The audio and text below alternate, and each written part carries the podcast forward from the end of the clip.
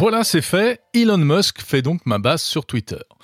Ça mérite bien un petit bonus de monde numérique, car ce qui se passe est quand même assez exceptionnel. Elon Musk, l'homme le plus riche du monde, rachète pour 43 milliards de dollars l'une des plateformes numériques les plus importantes du monde. C'est le plus gros rachat dans l'histoire de la tech.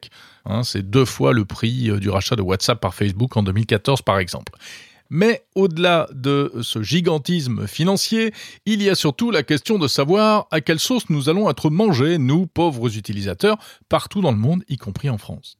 Alors d'abord, pourquoi rachète-t-il Twitter? Visiblement, ce n'est pas pour gagner de l'argent. Un, il n'en a pas besoin. Et deux, Twitter ne gagne pas d'argent. C'est le plus petit réseau social. Rien à voir avec Facebook. Il a du mal à monétiser son contenu et même à trouver son modèle économique depuis toujours. Mais en revanche, Twitter a acquis à travers le monde, c'est une banalité de le dire, une énorme influence. Et euh, Twitter, c'est devenu l'agora euh, mondiale, l'agora 2.0 comme on dit. C'est un outil qui compte énormément dans le débat public dans de nombreux pays, notamment en France. Hein, Twitter, c'est là où s'expriment euh, les responsables politiques, mais également eh bien, tous ceux qui ont quelque chose à dire et qui ont envie de dire quelque chose. Alors évidemment, il y a le pire et il y a aussi, malgré tout, il ne faut pas l'oublier, le meilleur sur Twitter. Car si ce n'est pas un média de débat, c'est en tout cas un média d'échange de points de vue et de brassage d'idées. Twitter, c'est le média du 21e siècle par excellence. Ce n'est pas un vrai média traditionnel, mais c'est tellement un outil d'information qu'on n'en est pas loin.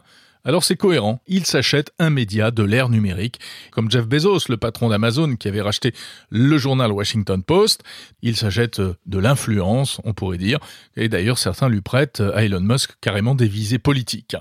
Maintenant, que va-t-il en faire? Il ne pourra pas faire de Twitter son porte-voix personnel, bien évidemment. Mais il laisse entendre qu'il va quand même le transformer en profondeur, car selon lui, quelque chose ne va pas sur Twitter.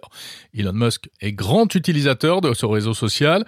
Il a d'ailleurs eu déjà des problèmes, hein, avec euh, des sorties de route euh, assez euh, phénoménales et il veut transformer Twitter pour lui rendre sa pleine maîtrise de la liberté. Le mot est lâché, la liberté d'expression, le free speech, et c'est là où cela peut commencer à faire peur. Car Elon Musk a une vision très radicale de la liberté et de la liberté d'expression. Il est ce que l'on appelle un libertarien, il se décrit comme un absolutiste de la liberté d'expression. Par exemple, qu'aurait-il fait avec Donald Trump euh, après euh, l'assaut du Capitole? Est-ce qu'il aurait banni Donald Trump comme l'ont fait toutes les plateformes sociales à ce moment-là? Twitter fait déjà très peu de modération, hein, avec seulement 2000 modérateurs dans le monde pour euh, quelques plus de 300 millions d'inscrits. Est-ce que ça va être pire? Est-ce que ça va devenir un véritable Far West où n'importe qui pourra dire absolument n'importe quoi? Cela dit, attention car Elon Musk pourrait bien nous surprendre. C'est d'ailleurs sa spécialité. Il nous a surpris avec Tesla, il nous a surpris avec SpaceX, il pourrait bien nous surprendre avec Twitter pour plusieurs raisons. D'abord, il n'est pas totalement opposé à la modération.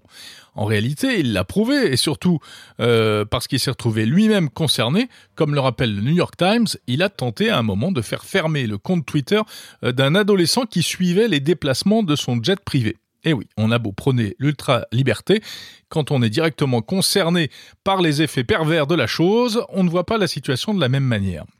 Mais surtout, au-delà de ça, il faut se rappeler qui est Elon Musk. Hein. Ce n'est pas un intellectuel à la française qui coupe les cheveux en quatre, c'est un homme d'affaires, un homme d'action, un visionnaire, un autiste Asperger, il l'a déjà dit et confié lui-même, qui vit un peu dans sa bulle, et surtout, c'est un provocateur. Un provocateur qui n'avait pas hésité, par exemple, à poster un montage photo euh, montrant l'actuel patron de Twitter, Parag Agrawal, sous les traits de Staline.